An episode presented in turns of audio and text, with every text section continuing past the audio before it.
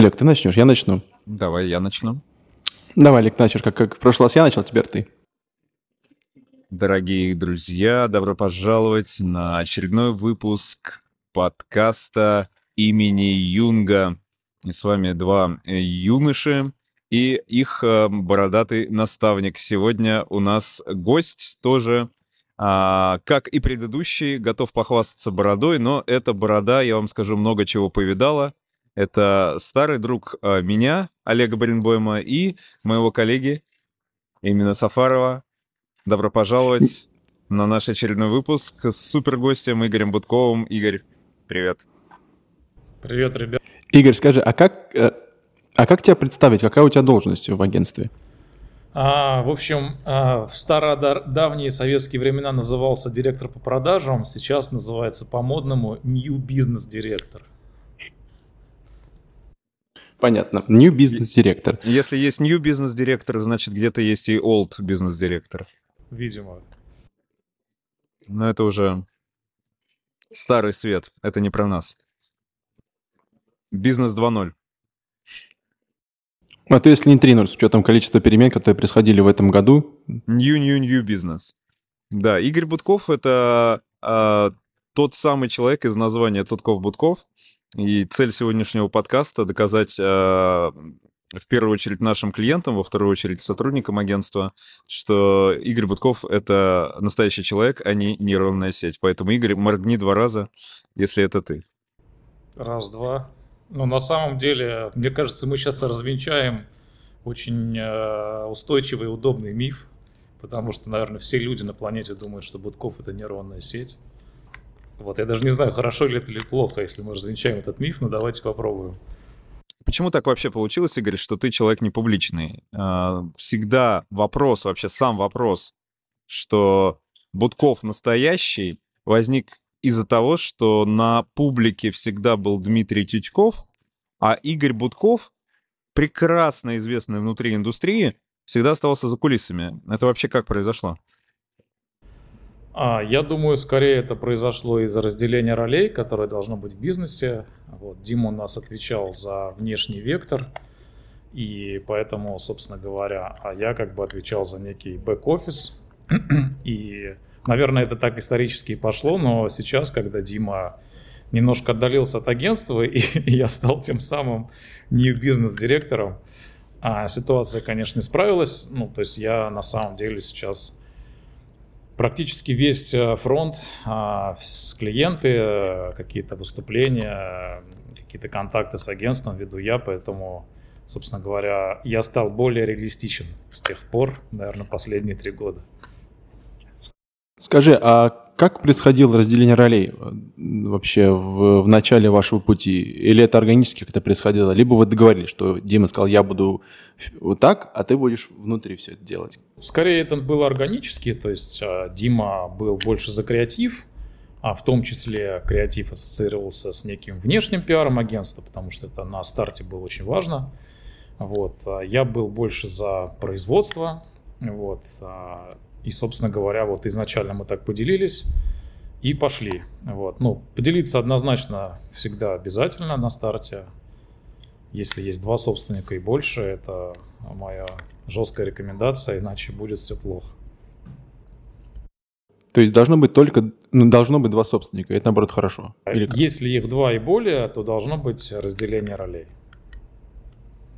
Угу, угу. И в вашем случае это происходило все органически, не было перетягивания одеяла или не было, допустим, у тебя спустя какое-то время желания вот выйти а, под свет софитов? А, это было органично, однозначно какие-то моменты мы пересекались, однозначно всегда были какие-то, наверное, такие острые моменты, да, то есть, но в целом нам получилось сохранить некий баланс, да.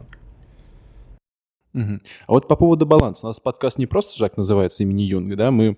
Э, Олег, да ты скажешь? Мне нравится, как ты себя описываешь, почему назвались именно так. А я уже задам вопрос. Мы пытаемся нащупать нутро, а, докопаться до сути и раскрыть все маски, поэтому используем маркетинговую терминологию, только вместо бренда у нас человек, как и Карл Густавич задумывал. Поэтому сегодня мы бренд Будков будем препарировать вдоль и поперек, пока не, до... не доищемся того искателя, волшебника или правителя, коим являешься ты. Как тебе такое? Отлично, отлично. А то я всю, всю жизнь свою продаю карту круг Юнга клиентам, и хоть раз хочется на себя применить. Да, отличная, отличная история. И, и вот вопрос. А к какому архетипу относишь ты себя? А, я, наверное, отношу себя к нескольким архетипам, как это принято в брендинге, да. Такой очень толерантный ответ, правильный, да, потому что когда ты предлагаешь клиенту какой-то архетип, он говорит, блин, ну я же не маг, или там, я же не правитель. А я, наверное, искатель, а, плюс я, наверное, наивный. Вот как-то так. То есть innocent плюс а как там искатель у Юнга был по-английски, не помню, э, инноватор или как-то он там назывался. Не, искатель, искатель, а, а, а невинного называют ребенком. Да-да-да, вот мне кажется... Простодушный ребенок. Да, мне кажется, вот у меня два этих архетипа. И, возможно, вы докажете мне обратное, я не знаю.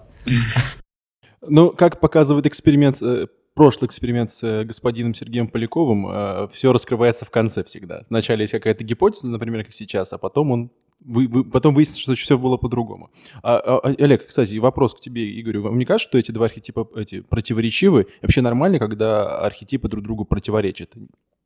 Вообще, на самом деле, я обожаю колесо Юнга, потому что там же можно найти э, полярности и вот этот закон, что две полярности притягиваются. Например, есть зона контроля, есть зона свободы, да, то есть контроль — это безопасность, это родитель, вот это все, то есть не совсем такое секси-шмекси, да, для, для рекламы не самый, не самый сок.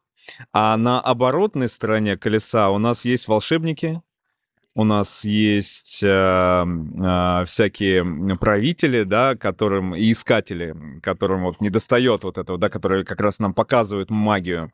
И что удивительно, реклама работает таким образом, что если ты найдешь людей, которые сейчас находятся в архетипе безопасности, в архетипе родителя, то ты можешь им показать картинки волшебства. То есть показать им жизнь, находящуюся по ту сторону колеса полную противоположность. И эти люди на самом деле тайно жаждут быть именно такими. И это моя любимая реклама Sealed Bank, когда парень на очень грязном складе начинает все внезапно оттирать до блеска.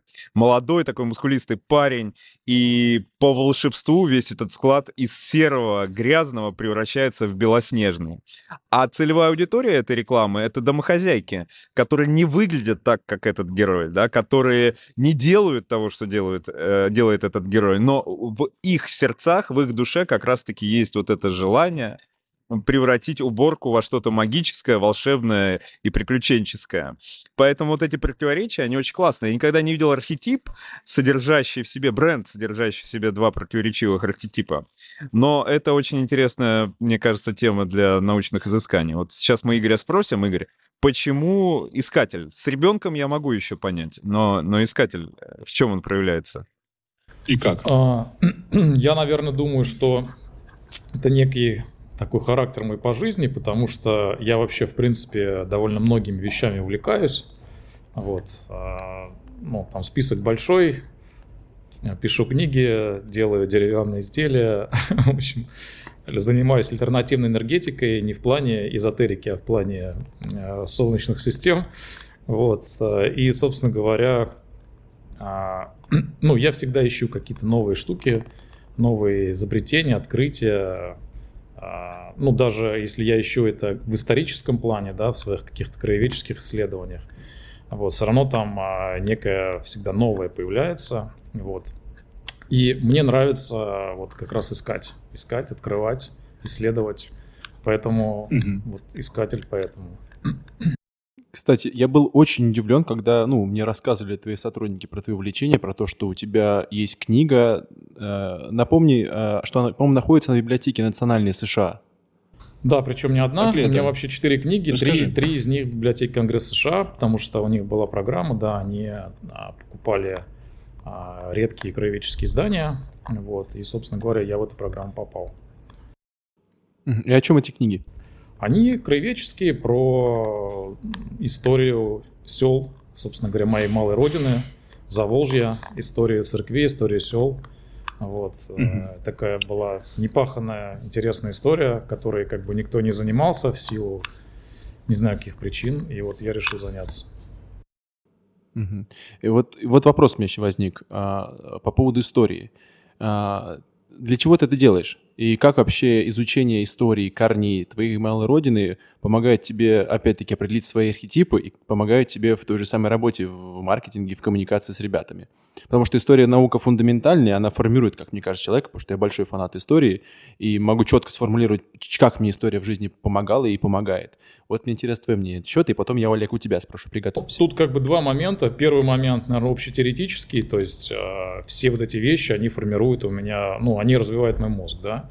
Все исследования, они формируют новые нейронные связи, более гибкие мышления, вот, и, собственно говоря, вот эти все дедуктивные методы, которые в исследованиях, они все очень хорошо развивают мозг. И второй э, момент – эти вещи, которые меня переключают, да, то есть, э, ну, невозможно человеку заниматься каким-то одним делом э, непрерывно, и когда у тебя есть какое-то переключение, мне кажется, для бизнеса это очень круто, когда ты можешь переключаться на какие-то вещи, и потом с новыми силами. Я все время вспоминаю вот э, историю, которую я читал про зарю электронной промышленности, да, когда ну, программисты Intel, это не совсем электронная промышленность, больше программирование, но тогда это было, в принципе, довольно все близко. Вот. В 70-х годах у программистов Intel а, был свой огородик, а, вот, а, ну, реальный огородик с помидорчиками там и прочими вещами, вот, прямо на территории работы, и когда у них были какие-то затупы, они реально шли, работали ручками и затупы уходили, и они как раз они находили решение тех тупиков, а, в которые попадали. Судя по растительности сзади тебя, а, судя по растительности сзади Игоря, мне кажется, много очень проблем было в агентстве, и вот они переросли в такой прекрасный лес. Не исключаю, не исключаю. Было бы здорово, если бы еще помидоры были и другие культуры. Тогда мы могли бы жить вообще от земли. Я еще хочу отметить, Игорь, что тут же не только у тебя рекре... рекреационная история а, с краеведением и с другими твоими научными изысканиями. Я думаю, это моя гипотеза, ты можешь ее подтвердить или опровергнуть, что тобою движет, как любым предпринимателем, желание оставить мир после себя чуточку лучше, чем он был. А, недавно опубликовали архив а, писем э, Стива Джобса. Он часто писал письма самому себе, какие-то мысли, и отправлял на собственный email. И у него одно из а, таких э, проникновенных а, монологов с самим собой заключался в том, что люди столько нам всего дали. Они дали алфавит, язык, которым я сейчас пользуюсь. Они дали мне еду, которая на моем столе. Они дали мне дерево и превратили его в стол за которым я сижу, что моя задача в жизни тоже чем-то отплатить и человечеству дать что-то от себя, что им также поможет, как и те вещи, которые я сейчас перечислил. Это вот был его большой драйвер и мотиватор. Мне кажется, в тебе тоже это сидит. Желание как-то улучшить э, статус-кво. Да, и то есть однозначно это, люб... это общечеловеческое желание после себя оставить что-то, вот. А плюс, а, ну, у нас а, история нашей Родины, к сожалению, в 20 веке была довольно сложная, и мы очень много потеряли исторических артефактов. И мне было безумно жалко, что эти исторические артефакты могут потеряться навсегда. Вот. И вот эта вот попытка даже не запрыгнуть в вагон уходящего поезда, а сильно догнать ушедший уже поезд – вот зацепиться за него и попытаться оттуда что-то вытащить, э, вот это был тоже такой момент, а, чтобы просто вот эти уже ушедшие практически артефакты не потерять, а как-то сохранить. Вот еще вопрос есть по поводу э, истории. Ты говоришь, что она помогает тебе переключаться, а вот по поводу открытий мне очень интересно. Можешь назвать самое главное открытие, которое ты для себя сделал в процессе копания в, это, в нашем крае, в истории нашего края, на нашей малой родины? Что, что вот ты сохранил, что ты сумел сохранить, по твоему мнению? ну, интересное? А, мое самое главное открытие вообще во всей этой исследовательской истории было то, что а, через три года моих исследований совершенно случайно, вот как создаются нейронные связи в мозге, создаются, ну, у любого человека некий нетворкинг. Вот. И совершенно случайно этот нетворкинг привел меня к совершенно неожиданному источнику, который находился очень далеко от моей малой родины, находился в Санкт-Петербурге, а, в Государственном музее истории религии а, мне удалось найти фотографии в идеальном качестве тех храмов, а, которые давно утрачены, и, в принципе, уже никто не знал, как они выглядят. То есть на местах их никто никогда не фотографировал, у местных краеведов никогда не было этих снимков. Вот, и практически вот 60 снимков храмов в идеальном качестве, которые проводились в 1913 году в рамках тоже были тогда люди, которые хотели вот сохранить для будущих поколений. Вот это был э, очень интересный проект, э, который осуществлялся а, палестинским императорским обществом вот, а, по фото фотосъемкам как раз в селах, в труднодоступных селах, которые никогда не снимут свои храмы. А, вот, э, храмов в хорошем качестве. Вот. Потом этот архив был забыт, э, там, поделен на два архивохранилища, потому что, в принципе, императорское палестинское общество после 17 года исчезло.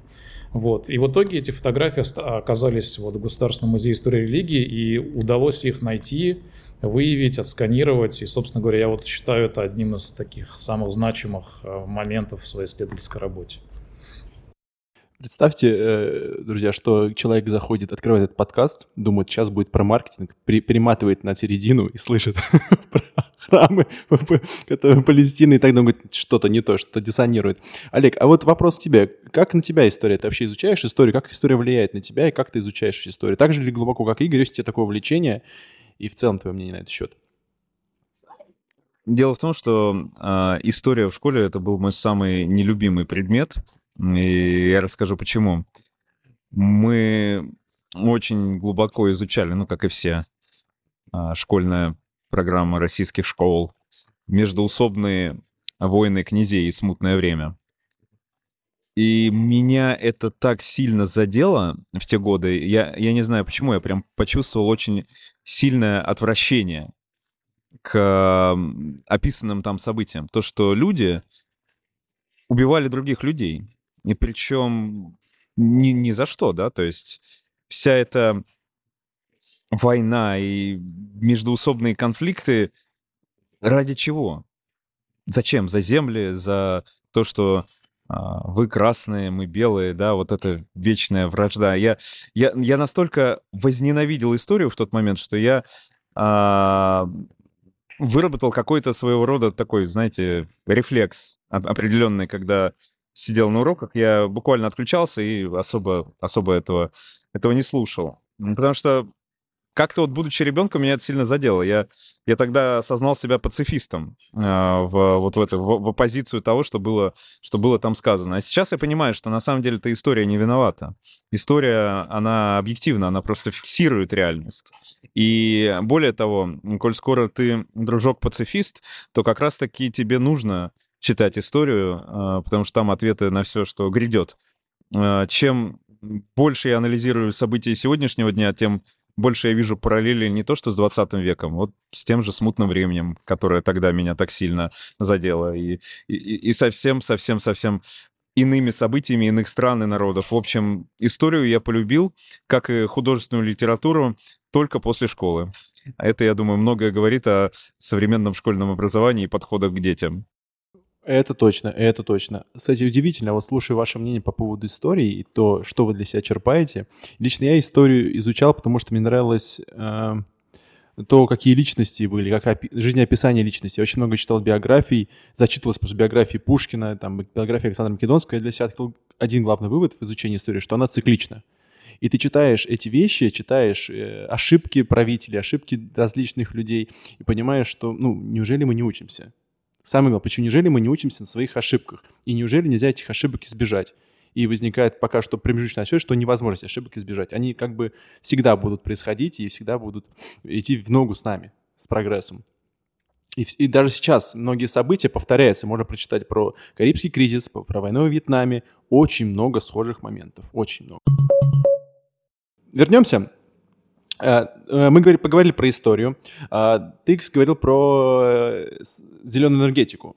Поподробнее, пожалуйста, потому что мне она очень близкая. Я пишу научную работу по водороду, и вот мне интересно, чем ты занимаешься и что тут общего у нас с тобой До есть. водорода еще не дошел, к сожалению. У меня были там моменты с атомной энергетикой, как-то ее сделать более зеленой, но тоже пока не дошел. Ну, ты дома хотел ядерный реактор сделать, Игорь? Мобиль сделать на ядерном, на ядерном реакторе, вот, но пока в процессе. Пока в процессе. Далеко улетел он. Да. А, ну, собственно говоря, эта история началась, наверное, даже не с осознанности нас какой-то, да, что вот а, нужно там, а, собственно говоря, сделать лучше планету. Она, опять же, родилась, наверное, из-за моего вечного поиска. В какой-то момент я узнал, что такое солнечные батареи, и думаю, почему бы не попробовать, прикольная штука. А, значит, у меня была дача с таким убитым домиком и с такой э, э, крышей из такого, знаете, серого шифера, такого старого. вот я туда повесил свои первые солнечные панели. Соседи говорили, блин, ну чувак реально сумасшедший. Наверное, сначала надо было крышу нормально сделать и дом, потом уже делать батареи. Но как бы вот у сумасшедших все наоборот, поэтому вот я сначала сделал батареи. Вот. И мне понравилось. А, я потом а, уже когда приобрел дом, а, собственно говоря, поставил более серьезную систему вот, на 3 киловатта. И даже первый в своем родном городе я подключился к системе микрогенерации. То есть у нас приняли закон о микрогенерации, потом год э, там допиливали нормативные документы. Этот год я осаждал родной в МЭС, а, вот, там, меня все боялись уже, вот, и через год все подзаконные акты приняли, и я стал первым в городе, кто начал генерировать энергию в сети, делать а, общую энергию своего города чуточку зеленее. Угу. И как сейчас ты продолжаешь этим заниматься? Весь твой дом питается от солнечных батарей. Весь. То есть нет использования никакой энергии от э, ТЭС и так далее. Все, все свое. У меня смешанное потребление. То есть, mm. условно говоря, принцип микрогенерации заключается в том, что днем практически ты полностью покрываешь а, свои потребности, а ночью, а, ну и плюс днем излишки отдаются в сеть. Вот, mm-hmm. а ночью ты, как бы, так как солнца нет, ты, собственно говоря, потребляешь из общегородской сети. А нет какого накопителя, который собирает энергию, накопленную днем, а потом ее использует уже Есть вечером? вариант с накопителем, то есть это аккумуляторы, сейчас они стали довольно эффективны, литиевые аккумуляторы, но а, это очень сильно удорожает систему, и как раз принцип микрогенерации mm-hmm. заключается в том, что ты, по сути, а, некое делаешь партнерство с городской сетью. То есть а, ты сильно удешевляешь систему, при этом даже излишки отдаешь городу.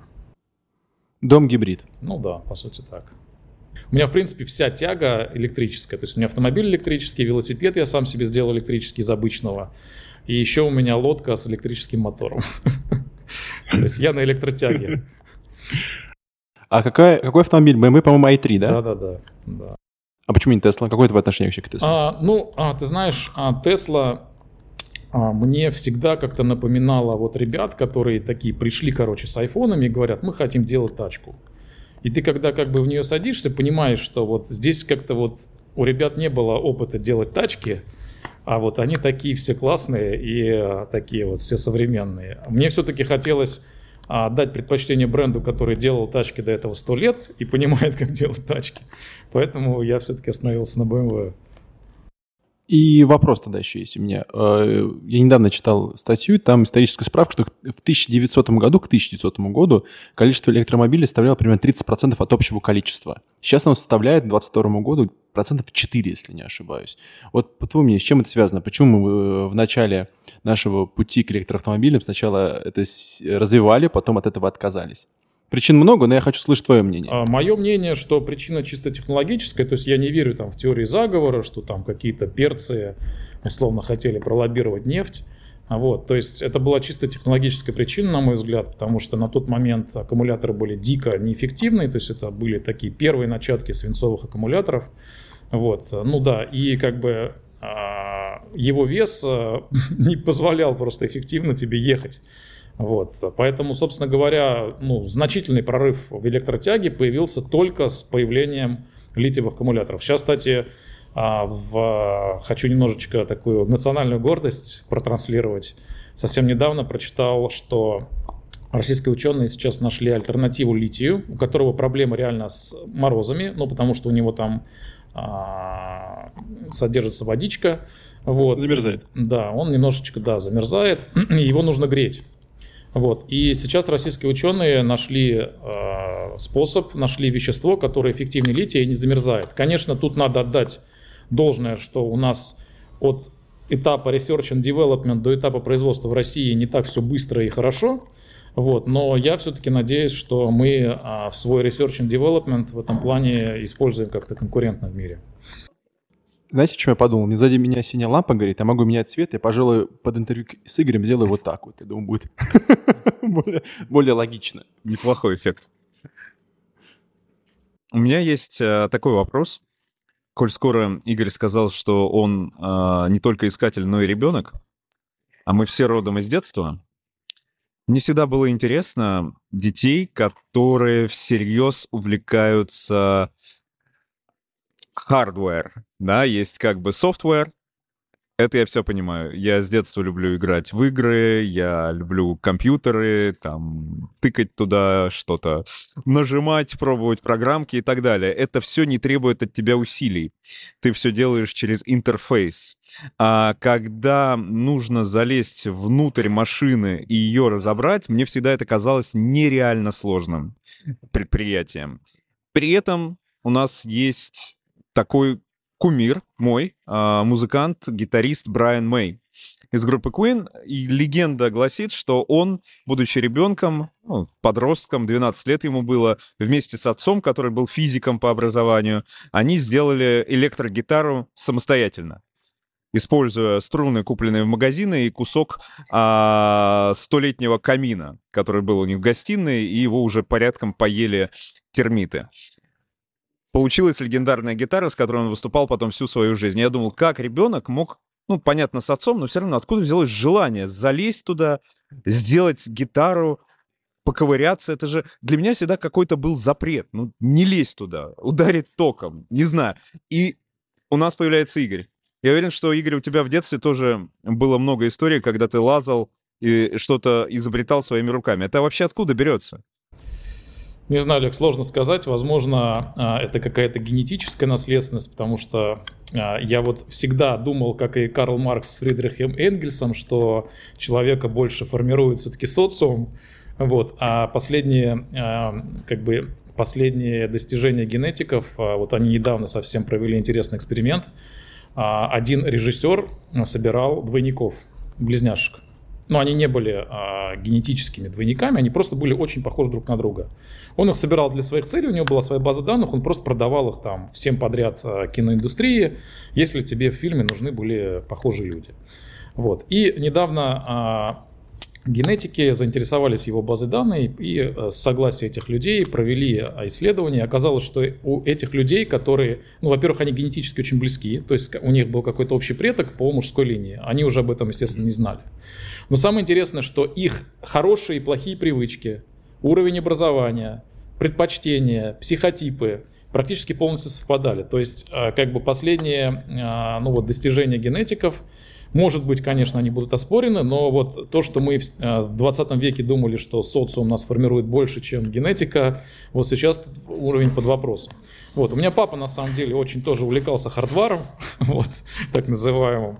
Вот. И с детства меня а, очень много раз било током Олег.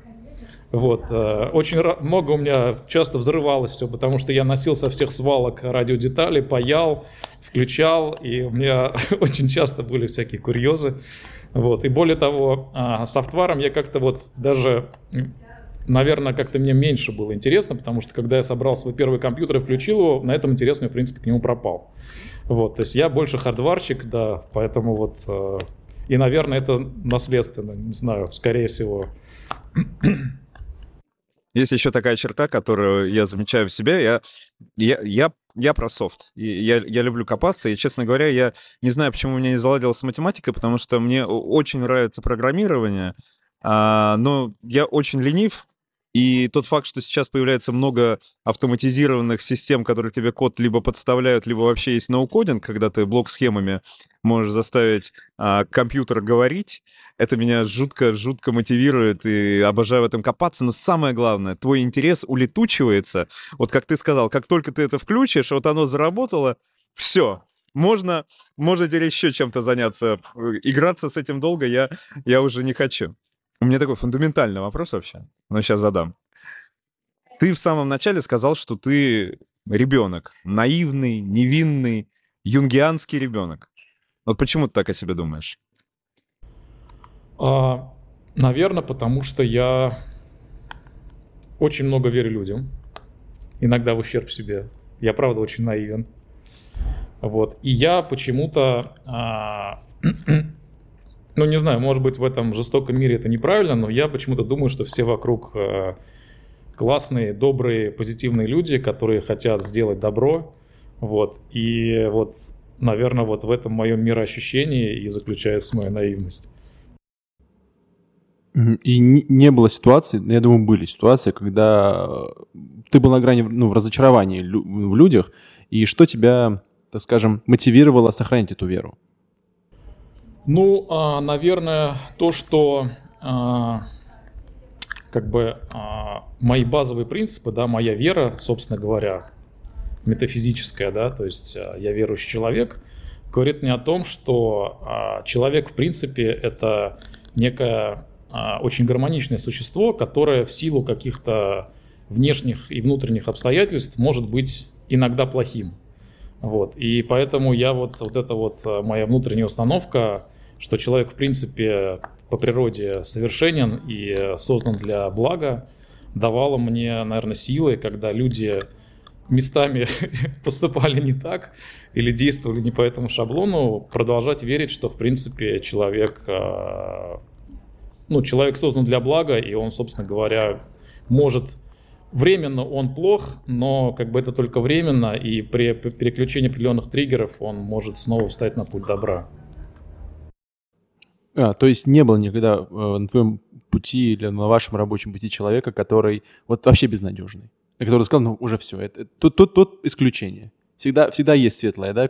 Я думаю, это восприятие. Это восприятие. Мне кажется, Игорь до последнего, ну, даже не... У Игоря, вот в том-то и дело, что фраза «до последнего» к Игорю не относится, потому что он а, всегда верит в человека. Вот, что бы он ни сделал, и всегда даст второй шанс, и всегда на- настоит на том, чтобы чтобы там, сохранить сотрудника, например, или, или вновь э, с человеком, который там допустил ошибку, может быть, даже критическую ошибку, все равно продолжить путь. И эта черта руководителя, на самом деле, я ее не встречал ни разу, потому что руководителю э, только дай повод оптимизировать штаты, найти более, более эффективных, классных, а, способных. Игорь всегда настаивает на том, он никогда не использует такую формулировку, типа, да вот его э, снова учи, да в него столько было вложено. Нет, всегда со стороны логики Игоря это ну, человек-то хороший, ну давайте, вот он научится на ошибках, он поймет, он все исправит. А, мне всегда казалось, в этом есть какая-то... Я бы не назвал просто это наивностью. И вот я сейчас смотрю на колесо Юнга, и я вижу вот эти архетипы, они вот прям на, на одном секторе. Это ребенок, искатель и мудрец. И вот мне всегда казалось, что Игорь, вот он какой-то, он с виду как будто бы наивный, а на самом деле это все маска, маска мудреца. Я вспоминаю мой любимый э, сериал из детства, который мне в детстве на самом деле должны были запрещать смотреть. Это «Коломбо». И там э, Коломбо, который постоянно расследовал преступление, он же всем казался дурачком. Это была его фишка. То есть у него было вот это потертое пальто, и он какой-то странный, сутулившийся, не вызывает собой какую-то ассоциацию с человеком полицейским, авторитетным. И тем самым он полностью раскрывал дела, в, внушал доверие потенциальным вот этим преступникам, и в конце оказывался мудрецом, который все понял лучше остальных, просто потому что смотрел на это глазами ребенка. Вот для меня Игорь Будков — это детектив Коломбо от мира рекламы.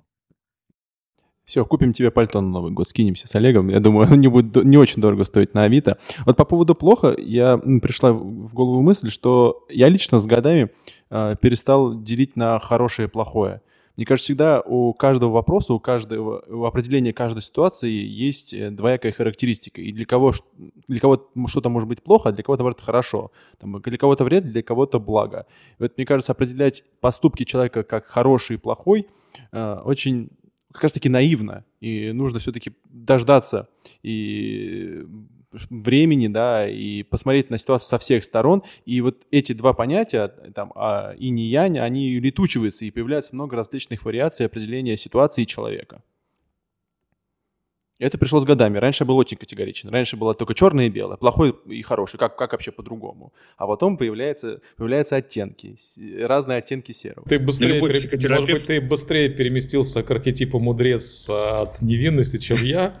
Вот. Но я все-таки а, как бы считаю, что есть определенное зло, ну такое бытийное зло, да, которое, собственно говоря, оно однозначно является отсутствием добра, да, то есть оно само, само по себе не, не имеет сущности, вот, но а, как бы, ну, определенные проявления, там, агрессия, зло, ненависть, а, то есть, а, на мой взгляд, все-таки это некие негативные стороны, но я считаю, что это просто некая временная ошибка человека, который, в принципе, всегда изначально и потенциально способен.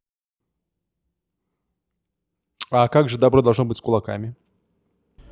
А, сложный, сложный а, вопрос такой философский. А, я как бы не применяю такую практику. Кто-то, возможно, применяет. Я стараюсь, а, стараюсь действовать без кулаков. Сегодня локация прекрасная, Игорь. Над тобой просто свет еще горит. Вообще замечательно. Как словно нимб. Просто все, все сходится на сегодняшнем подкасте. И свет, и, и, и зелень. Вообще замечательно. Ну, могу сказать, что я еще не мудрец. Еще не мудрец, к сожалению. У меня довольно много ошибок, поэтому я вот туда стремлюсь, но, видимо, нужно еще прожить. Э...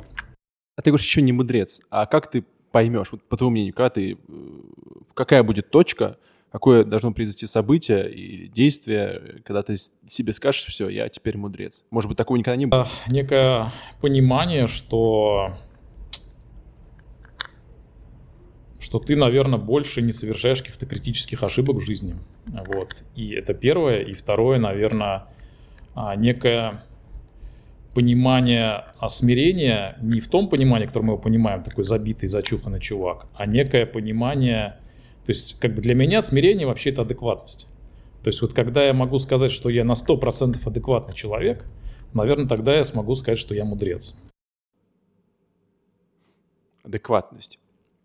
Вот мы, мне нравится, как мы балансируем на тему религия, философия, вот так, конечно, и не пытаемся никуда не свалиться. Интересно, но адекватность. А, ну, я лично определяю адекватность как очень сильно субъективное понятие. Очень сильно. Потому что ну, не, не тяжело понять, объективен ты, э, адекватен ты в той или иной ситуации, или при тех или иных людях, или в, так далее. Тяжело очень. Какие есть критерии вообще адекватности? А для меня адекватность это некая а, такая разумная естественность, наверное. То есть ты не строишь себе какие-то маски, личины. То есть ты, как есть, реагируешь на какую-то ситуацию, при этом пытаешься вывести ее в позитивное русло. Вот. Позитивное русло. То есть ты не движешься по течению, ты пытаешься ситуацию еще куда-то выправить, в какое-то другое поле. И при этом я не играю каких-то чужих ролей. Вот, то есть э, я как есть со всеми своими там недостатками, достоинствами, реагирую на ситуацию и пытаюсь ее вывести в позитивное русло. Для меня вот это вот является адекватностью.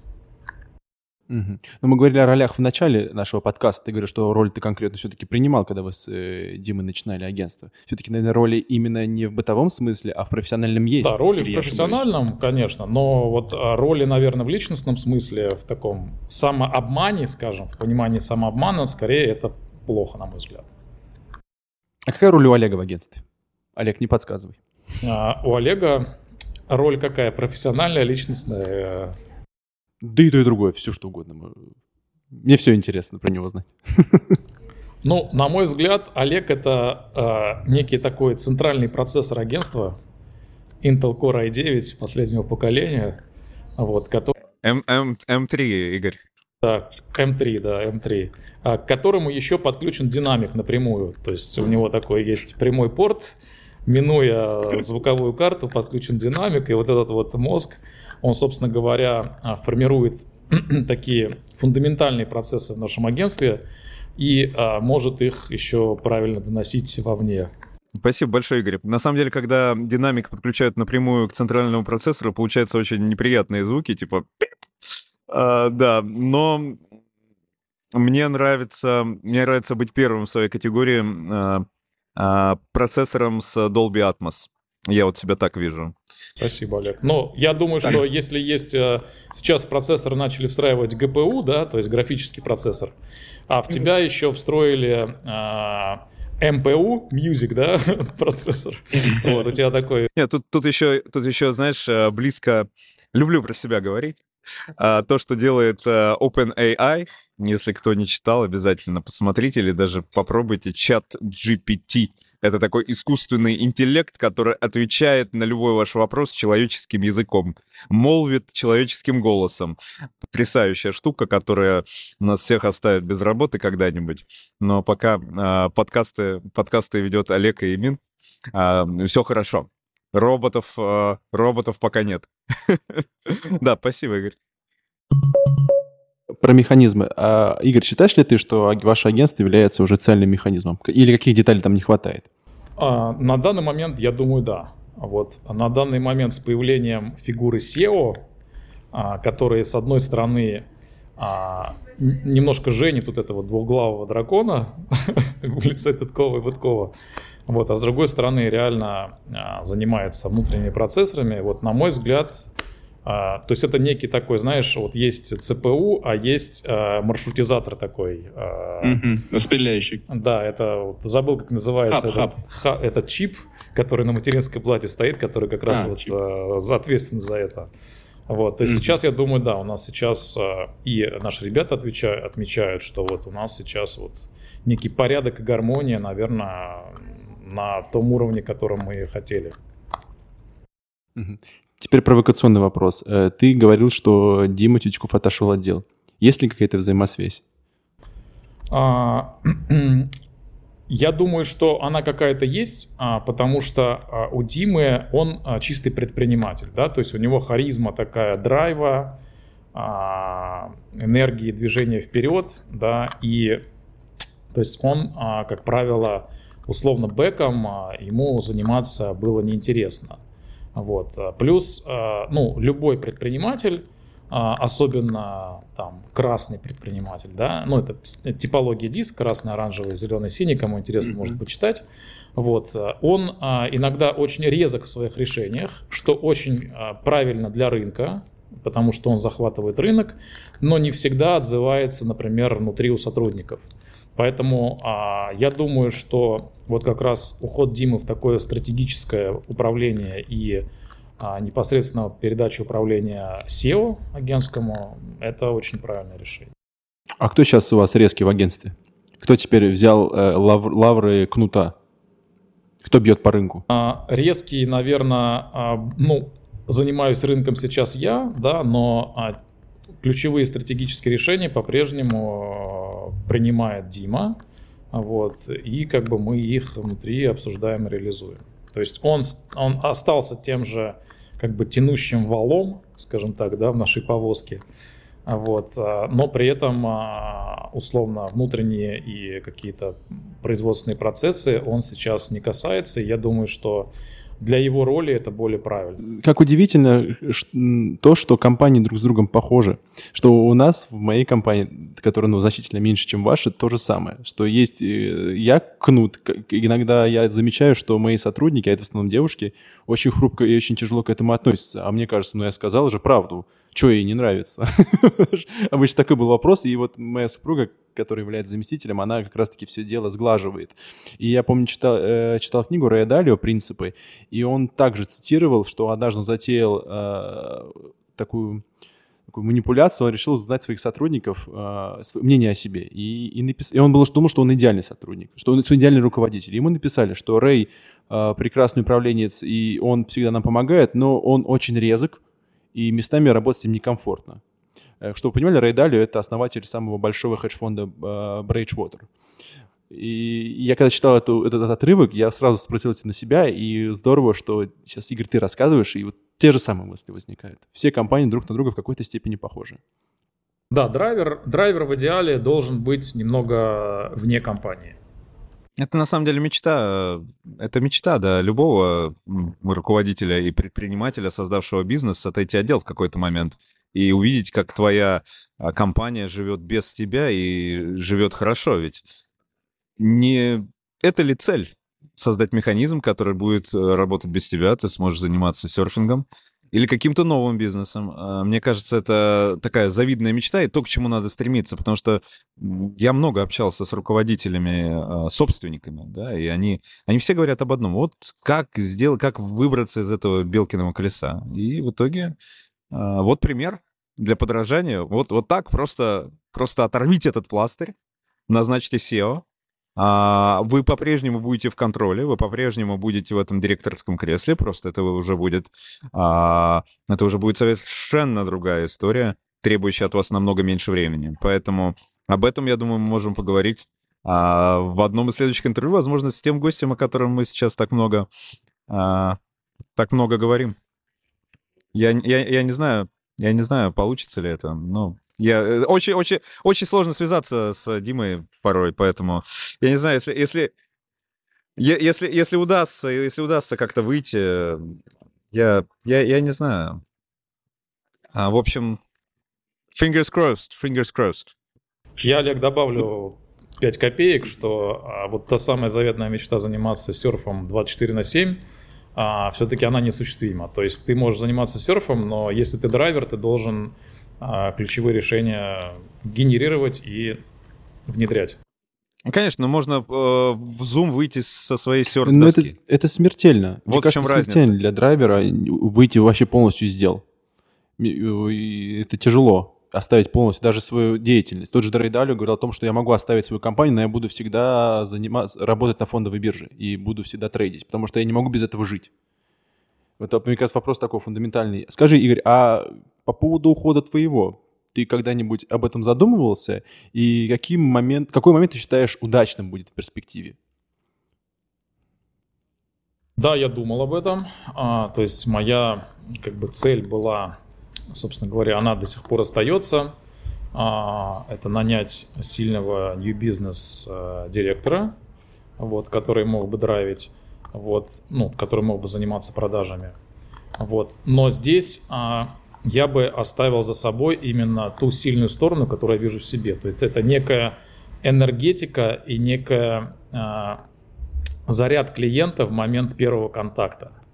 Вот, то есть а, я считаю, что это очень важно, как а, говорил, как говорили классики рекламы, которые а, в свое время занимались, работали коми-вояжерами и впаривали там все что угодно. Вот. а, Тот же Огилви говорил, что если женщина улыбнулась во время продажи, значит вы ей продали. Вот. И вот это мое золотое правило, я стараюсь, чтобы клиент эмоционально отозвался во время продажи. И вот именно установление этого эмоционального контакта я вижу своей стороной, сильной стороной. И вот если у нас появится такой человек, то я либо буду а, как-то помогать ему в этом, либо в будущем просто курировать его и помогать ему учиться делать эти вещи. Думаешь, что это органически получится так же, либо нужно воспитать преемника, наследника так называемого? Сейчас мы думаем над этой моделью. А, Может быть, мы купим какого-то сильного а, человека на рынке и интегрируем его в свою культуру. Может быть, а, получится воспитать, пока мы в процессе, в поиске. По по поводу вот купить, ну не боишься ли ты, что этот человек не будет носителем вашего ДНК? Это невзросшенный человек э, в агентстве, и он может просто увести агентство в другую сторону. В, ту, которая, с которой ты не будешь согласен в перспективе. А, Ну, как раз для этого я и о, хочу оставить свою роль. То есть, если роль Димы сейчас это некий бизнес-драйвер, то моя роль это некий эмоциональный драйвер контакта с клиентом. Вот. И вот, а, конечно, если не удастся передать эту эмоциональную составляющую, наверное, человек нам не подойдет, но если он сможет а, а, интегрироваться в этот эмоциональный а, заряд и устанавливать как раз эмоциональный контакт с клиентом, я думаю, что это будет очень хорошее решение. Представьте ситуацию. Представьте, Игорь ищет человека, э, находится кандидат, и приезжает просто i3 BMW, выходит человек полностью в, э, это, в биоразлагаемой одежде, у него деревян, деревянный стакан, в нем смузи, и Игорь говорит, ну вот же, наконец-то тот самый человек. Может быть, такой появится когда-нибудь. Был образ другой. У меня был образ как раз некого а, безбашенного комивояжера, который а, бежит ко мне с а, спортивной сумкой, в ней разбитые калькуляторы, которые он продает. Вот. И как бы мы его учим делать это правильно, с хорошим продуктом и с хорошим э, эмоциональным контактом у нас в агентстве. Вот почему-то для меня важнее вот именно внутренняя энергетика человека, внутренний драйв.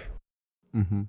Угу, угу. Ну вот я думаю, зрителям подкаста нужно записать это на блокнотик, что спортивные штаны, спортивная кофта, кроссовки для бега, а, сумка и сломанный калькулятор записать, прибежать в офис. А, примерно такой же. Полезный выпуск получается. Да, да, да. Но я думаю, что Игоря так просто не проведешь. А, он начал выпуск с того, я думаю, именно мы с тобой согласимся, что абсолютно точно идентифицировал себя на юнгианском колесе. Это точно искатель, который не сидит на месте. Я, конечно, разделяю желание Игоря найти себе помощника, найти, найти а, нового, нового биза, new-new биза нам в агентство, но это человек, который никогда не остановится. Он всегда что-то ищет, он всегда что-то экспериментирует, он получает истинное, истинное наслаждение от того, что делает. Я всего лишь желаю тебе, Игорь, а, это расширить не только на агентские дела, но и на те вещи, которые тебе реально доставляют радость.